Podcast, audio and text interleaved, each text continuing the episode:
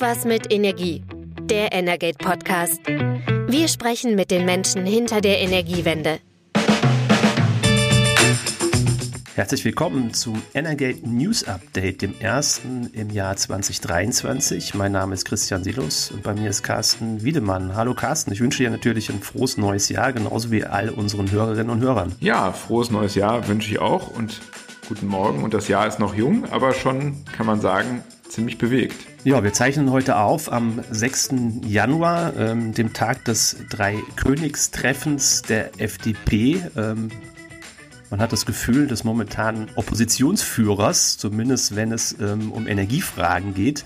Eigentlich ist die FDP natürlich ähm, Teil der Bundesregierung, ähm, steht aber in einigen Punkten doch ähm, ziemlich oppositionell zu den anderen beiden Regierungsparteien. Und ähm, ja, das haben wir zum Jahresbeginn deutlich gemerkt und deutlich zu hören bekommen. Und ja, am heutigen Tage wird das sicherlich auch noch mal einige Schlagzeilen machen, denn die FDP hat bei bei einigen Themen, bei dem bei der weiteren Nutzung der Atomkraftwerke, bei der weiteren Nutzung der Kohle ähm, und auch ähm, beim Thema Fracking deutlich andere Positionen als, als SPD und Grüne. Ähm, es war schon einiges los. Du hast es verfolgt. Was ist los? Genau, also äh, ein bisschen haben wir das ja schon, glaube ich, fast in der letzten Podcast-Folge 2022, 2022 ähm, besprochen, äh, wie es jetzt äh, mit dem Thema Atomenergie weitergeht und hatten schon spekuliert, na, wird dann, wenn die Anlagen vom Netz gehen im April, wird dann die FDP wirklich das auf sich beruhen lassen oder treiben die den Ball oder den Atombrennstab, um im Bild zu bleiben, weiter sozusagen im Ampelspielfeld vor sich her. Und das scheint die Strategie zu sein, das merkt man jetzt am Jahresanfang. Es ist wieder Verkehrsminister Wissing, ähm, der sagt, na ja, ähm, Klimaschutz im Verkehrssektor, äh, das geht eigentlich eben nur mit Elektromobilität, ein Tempolimit, was ja auch von manchen als äh, Maßnahme ähm, ins Spiel gebracht wird, das äh, will die FDP bekanntlich ja nicht.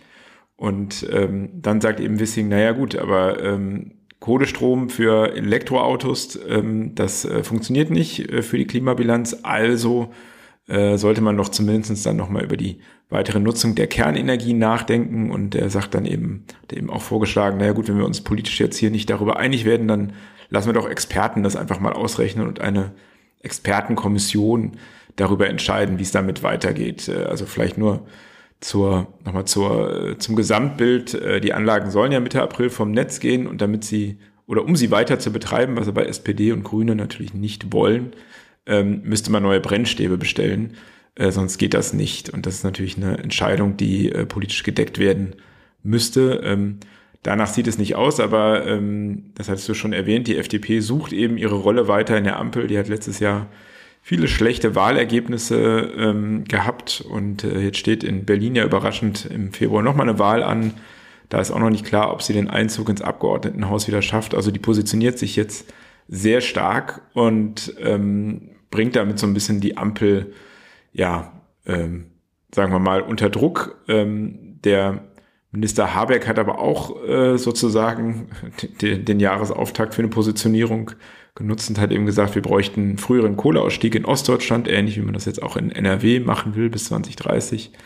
Hat er wohl jetzt nicht abgestimmt mit den Ministerpräsidenten, die haben nämlich direkt gesagt, na ja, also das geht nicht so einfach und dann gäbe es ein äh, Energieproblem, ähm, haben dann die, die Regierungschefin Sachsen und Sachsen-Anhalt gesagt, also auch ein klares Thema, wo man weiß, wenn man sowas sagt, will man sich einfach nur ein bisschen in die Diskussion bringen und ähm, ja, das sind dann so die Ränkespiele der Ampel.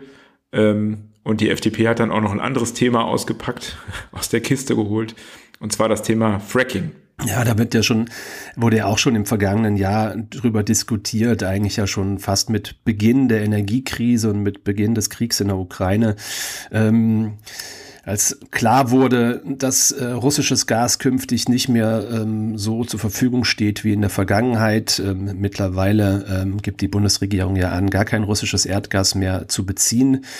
Ähm, und da kommt natürlich dann der Blick auf die eigenen Förderstätten. Heute wird in Deutschland ja auch noch Erdgas gefördert. Das ist aber eine recht überschaubare Menge. Ähm, das ist auch eine konventionelle Förderung, also so wie das ähm, lange Zeit auch üblich war. Nicht dieses Fracking, nicht Schiefergas. Und das sind noch so rund fünf Milliarden Kubikmeter pro Jahr. Wenn man das jetzt mal so vergleicht, wie viel verbrauchen wir in Deutschland, dann sind wir so bei 90 Milliarden Kubikmeter pro Jahr. Also es ist ein kleiner Anteil natürlich, es macht was aus. Auch das trägt dazu bei, dass, dass Deutschland es hoffentlich gelingt, die Gasversorgung ähm, weiterhin sicher und stabil aufrechtzuerhalten. Aber es ist nur ein kleiner Anteil. Deshalb kommt jetzt diese Debatte über Fracking. Wir kennen das ja vor allem aus den USA und Kanada. Ähm, da wird schon länger gefrackt und dieses Gas kommt dann auch per LNG, jetzt per Schiff ähm, nach Europa und ja jetzt auch seit dem Jahreswechsel auch direkt nach Deutschland. Ähm, USA, die werden gerade zum weltgrößten Erdgasimporteur mit Hilfe dieser Technologie. Und ähm, da kommt natürlich auch der Blick nach Deutschland, sagen wir, wir haben ja auch noch solche Lagerstätten. Ähm, wie sieht es damit aus? Wieso nutzen wir die nicht. Und ähm, da hat sich vor allem jetzt Bundesfinanzminister Christian Lindner zu Wort gemeldet und sich auch im Vorfeld des Dreikönigstreffens klar dafür ausgesprochen. Und es gab im vergangenen Jahr auch einen Bericht ähm, einer Expertenkommission, die die Bundesregierung eingesetzt hat. Und die hat versucht, diese ja doch sehr hitzig und emotional geführte Debatte in den vergangenen Jahren auch einfach mit, mit ein paar Zahlen, mit ein paar Fakten zu unterlegen aber ich glaube, die Zahlen, die kann man in sehr unterschiedliche Richtungen dann auch interpretieren, denn ähm, einerseits gehen die Schätzungen schon mal relativ weit auseinander, wie viel wie viel Fracking-Gas wäre überhaupt verfügbar. Also vermutete Lagerstätten befinden sich vor allem in, in Norddeutschland, in Niedersachsen, auch im Münsterland und, und unter Rügen. Und die Schätzungen gehen eigentlich relativ weit auseinander, was, was man dort so fördern könnte. Also Angaben sind zwischen 800 Milliarden Kubikmeter, größere Schätzungen gehen Richtung 2 Billionen, 2,5 Billionen Kubikmeter. Wenn wir jetzt am unteren Rand bleiben und ähm, auf den hat sich auch die Vorsitzende dieser Kommission berufen, ähm, wollen wir noch mal kurz in Erinnerung rufen, ja, 90 Milliarden pro Jahr brauchen wir, 800 Milliarden könnten wir vielleicht fördern. Dann sehen wir schon, da sind Erdgasmengen, mit denen sich Deutschland im Prinzip ja fast zehn Jahre selbst versorgen könnte. Ähm, man würde sich natürlich dann auch in diesen Jahren nicht nur mit eigenem Gas versorgen, sondern ähm, natürlich auch über die LNG-Terminals und weiterhin aus Norwegen mit norwegischem Gas. Das heißt, da wäre schon auch eine gewisse Sicherheit über, über einige Jahre vorhanden. Die Frage ist aber, wie realistisch ist das und in welchem Zeitraum? Also ich glaube, momentan, es hat auch ähm, der stellvertretende Vorsitzende der Expertenkommission, hat die politische Debatte als grotesk bezeichnet, obwohl er durchaus dafür ist, auch diese, diese ähm, Schiefergasmengen, die mit Fracking gefördert werden könnten, in den Blick zu nehmen. Und sagt, also jetzt die Debatte aktuell ist grotesk, weil sie am, komplett am, an, an den Fakten vorbeigeht, weil man, weil wir ja in einer sehr kurzfristigen, ähm, wir haben einen sehr kurzfristigen Bedarf Fracking wird aber so, so kurzfristig nicht möglich sein. Genau, das steht in diesem Bericht, den du genannt hast, auch klar drin. Ähm, die empfehlen zwar, den Rahmen zu setzen, um einfach erstmal mehr Probebohrung äh, zu ermöglichen, ähm, denn seit 2017 gibt es ja ein Verbot sozusagen, Fracking, also unkonventionelles Fracking ähm, zu machen. Ähm, Probebohren wären aber möglich, das hat aber gar kein Unternehmen gemacht.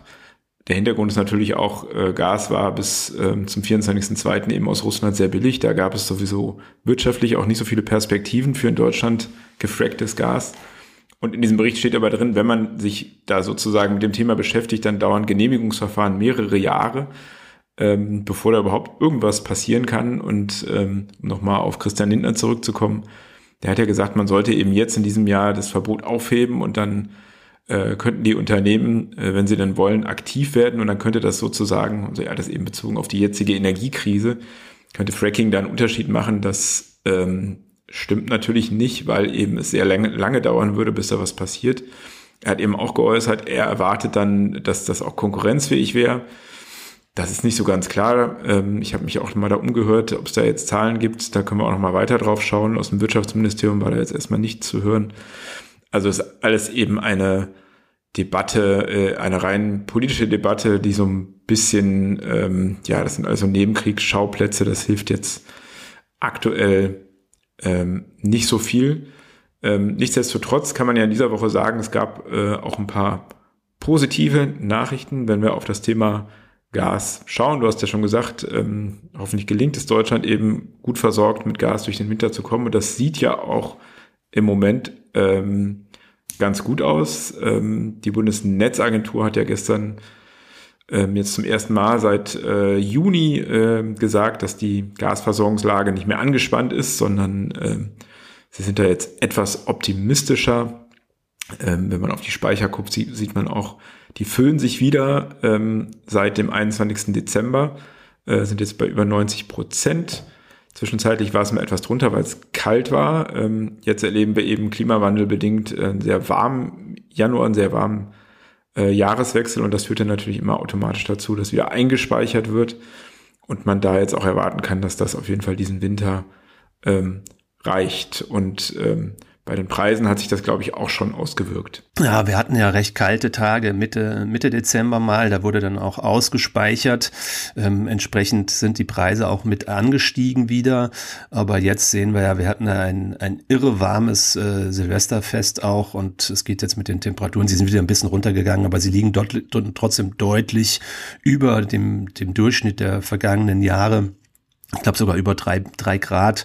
Und ähm, das zeigt sich jetzt auch an den Preisen, also nicht mal an den Speichern, du hast es gesagt, die sind zu 90 Prozent gefüllt. Das ist eine extrem gute Quote. Das Gasspeichergesetz gibt vor, im Februar müssen die Speicher noch zu 40 Prozent befüllt sein.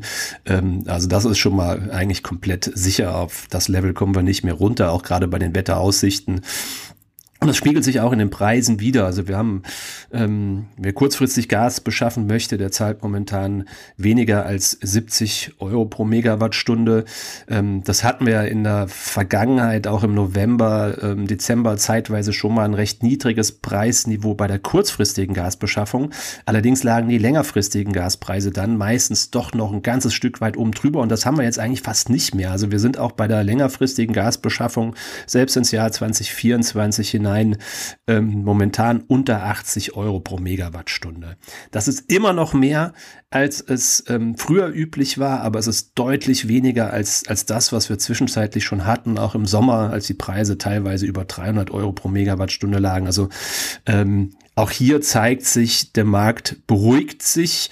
Und ähm, diese Beruhigung hat die Bundesnetzagentur ja auch Richtung Strommarkt signalisiert. Genau, und ähm, da hat sie diese Woche sozusagen ein, ähm, ja, ähm, ein, ein Entwurf für einen Bericht zur Versorgungssicherheit, äh, also der Bericht zum Monitoring der Versorgungssicherheit äh, für die Jahre 25, 2025 bis 31 ähm, in die Abstimmung der Ressorts gegeben. Also da gucken jetzt die einzelnen Ministerien nochmal drauf, aber das äh, Wirtschaftsministerium hat schon so ein paar Details bekannt gegeben.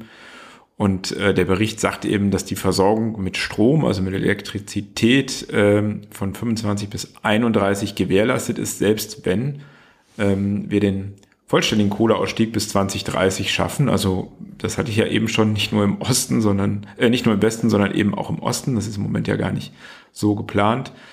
Und auch äh, unter Einrechnung des Atomausstieges und selbst bei einer erwartbar steigenden ähm, höheren Verbrauchslast, also zum Beispiel durch mehr Elektroautos oder Wärmepumpen. Da sagt eben dieser Bericht, das ist alles stemmbar, also eben unter anderem durch den starken Zubau der Erneuerbaren, der ja kommen soll, ähm, aber eben auch durch den Zubau eben von Ersatz- oder Backup-Kapazitäten, also flexible Gaskraftwerke, die dann später auch vielleicht dann äh, mit Wasserstoff betrieben werden sollen. Da sind auch Zahlen drin, äh, 17 bis 21 GW müssten da bis 2031 zugebaut werden. Und ähm, in dieser Kurzzusammenfassung ähm, wird eben dann auch gesagt, dass sich so ein Zubau von diesen flexiblen, steuerbaren Kraftwerken äh, finanzieren lässt. Das ist insofern etwas verwunderlich, weil das im Moment eben ja gerade nicht der Fall ist. Also ähm, Gaskraftwerke ist schon seit Jahren das Problem, dass sie sich eben nicht finanzieren können, weil sie nur sehr kurze Zeiten äh, pro Jahr haben, also dann, wenn ähm, Erneuerbare nicht so liefern können. Und deswegen bauen die Investoren nicht, das ist denen einfach zu unsicher. Die BNetzA sagt jetzt, das ließe sich machen. Die Bundesregierung will aber eigentlich in diesem Jahr einen, einen Prozess aufsetzen, eine Dialogplattform ermöglichen, wo eben darüber nachgedacht wird, wie man in Zukunft diese Anlagen äh, am Markt refinanzieren kann. Also letztendlich steht darunter hinter die Frage, was kann der Staat an Anreizen, an finanziellen Anreizen geben, damit diese Anlagen laufen. Wenn jetzt die Bundesnetzagentur sagt, laut dieser Kurzform, das geht auch jetzt schon, ist das etwas seltsam. Ähm, da muss man einfach dann nochmal genauer abwarten, was genau in diesem Bericht drinsteht und wie das gemeint ist. Denn eigentlich äh, sind alle Experten einig, äh, es braucht noch einen zusätzlichen Anreiz, einen Mechanismus, um den Bau von diesen flexiblen gasgesteuerten Anlagen, äh, gasbefeuerten Anlagen ähm, zu ermöglichen. Diese Debatte gibt es ja auch schon seit, seit Jahren, auch unter dem Stichwort Kapazitätsmarkt. Und äh, die Erwartung war auch im vergangenen Jahr eigentlich schon da, dass, dass die Plattform startet und ähm, dass es da eine Verständigung zwischen den ähm, ja, möglichen Kraftwerksbetreibern und der Regierung gibt, wie man, wie man wirklich sicherstellen kann, dass die benötigten Anlagen auch gebaut werden. Das hat sich natürlich jetzt im Zuge der Energiekrise nochmal verzögert, soll jetzt losgehen, wird uns im Jahr 2023 beschäftigen. Aber grundsätzlich kann man ja mal sagen, der Ausblick ist relativ positiv oder zumindest kriegen wir Signale der Entspannung. Ähm, damit war ja nicht unbedingt zu rechnen. Auch im vergangenen Herbst, Herbst haben wir mit teilweise auch mit großer Sorge auf den auf den Winter geguckt, sowohl was die Gasversorgung angeht, aber auch was die was die Stromversorgung angeht. Ähm, aber diese ja, gewissermaßen Entspannung und ähm, auch die positiven Signale von der Bundesnetzagentur, die spiegeln sich auch momentan in der in der Stimmung der Unternehmen oder zumindest auch der der verschiedenen Branchen wieder, denn Du hast eine Verbandsumfrage gemacht und ähm, hast ja nach dem wahnsinnig stressigen und irren Jahr 2022 ähm, dich ähm, mal umgehört bei den Verbänden. Ähm, ja, mit welcher Erwartung blicken die auf das Jahr 2023? Und da kam eigentlich relativ viel Zuversicht. Also ähm, war ja doch deutlich besser als im vergangenen Jahr. Genau, ich habe ja getitelt, geht gut gelaunt ins Jahr ähm, 2023 die Energiebranche, ähm, denn die, ähm, die Rückmeldung, die ich bekommen habe, ich hatte so äh, ungefähr zwölf äh, Verbände aus Energie und auch ähm, Industrie angefragt, die war sehr positiv, also äh, so ein bisschen zusammengefasst nach dem harten Jahr oder nach dem herausfordernden Jahr 2022 äh, schaut man jetzt doch deutlich optimistischer ähm, ins, in, in dieses Jahr, weil eben ähm, ja viel auf den Weg gebracht wurde, haben wir ja besprochen, die ganzen Maßnahmen zur Sicherung der Versorgungssicherheit, Strompreisbremsen etc. Und ähm, das sagen äh, viele, vor allem auch die erneuerbaren Verbände, dass sie jetzt warten, dass da viel passiert. Ähm, die Solarbranche, äh, die Wärmepumpenbranche, die haben alle natürlich auch sozusagen, können die Nachfrage nach ihren Produkten auch gar nicht äh, decken. Ähm, also die sind sehr, äh, sehr positiv, ein bisschen verhaltener. Ähm, fallen die, die Rückmeldungen in der, in der Industrie aus. Also ähm, die Stahlbranche ähm, sieht doch schon noch, äh, dass, dass es ein Herausforderung, herausforderndes Jahr bleibt, eben angesichts der Energiekrise und ähm, die Stahlunternehmen, sagt die Wirtschaftsvereinigung Stahl, die müssen ja auch transformieren, also die müssen die CO2-Emissionen runterbringen mit neuen Technologien und ähm, richtig äh, noch, also ne, nicht richtig negativ, aber skeptischer hat sich der Verband der industriellen Energie- und Kraftwirtschaft geäußert. Die sagen eben, dass die negativen äh, Vorzeichen noch überwiegen, einfach weil sozusagen äh, die Energiepreise noch so hoch sind. Der Verband vertritt ja energieintensive Industrien und für die ist es natürlich auch in diesem Jahr immer noch ein Problem, mit diesen hohen Preisen zurechtzukommen und dabei dann eben wirtschaftlich zu produzieren, auch weil, das hatten wir ja auch besprochen, die Energiepreisbremsen für die Unternehmen oft sehr kompliziert sind. Es äh, ist gar nicht klar, ob sie die alle in Anspruch nehmen können. Ähm, da sind doch schon noch einige Fragen offen. Also da ist das Bild nicht ganz so optimistisch wie in der Energiewirtschaft. Da ist auch schon der erste Frosch im Hals des Jahres. Ja, das Jahr ist noch nicht alt, aber es war schon einiges los auf jeden Fall. Ähm, wir haben ja auch im letzten Podcast 2022 uns, uns gefragt, wie geht's weiter eigentlich im, im neuen Jahr? Gibt's vielleicht auch so eine gewisse Beruhigung, aber momentan ist auf jeden Fall weiterhin viel los. Bleibt sicherlich auch so. Deshalb bleiben wir natürlich auch am Ball und ähm, wir blicken in der nächsten Woche wieder auf das Geschehen im Energiemarkt. Ähm, ja, vielen Dank fürs Zuhören ähm, in der ersten Folge 2023. Carsten, auch dir vielen Dank und wir wünschen noch eine gute Woche und wir hören uns bald wieder. Bis dahin. Das war Irgendwas mit Energie der Energate Podcast. Tägliche Infos zur Energiewende liefern wir auf www.energate-messenger.de.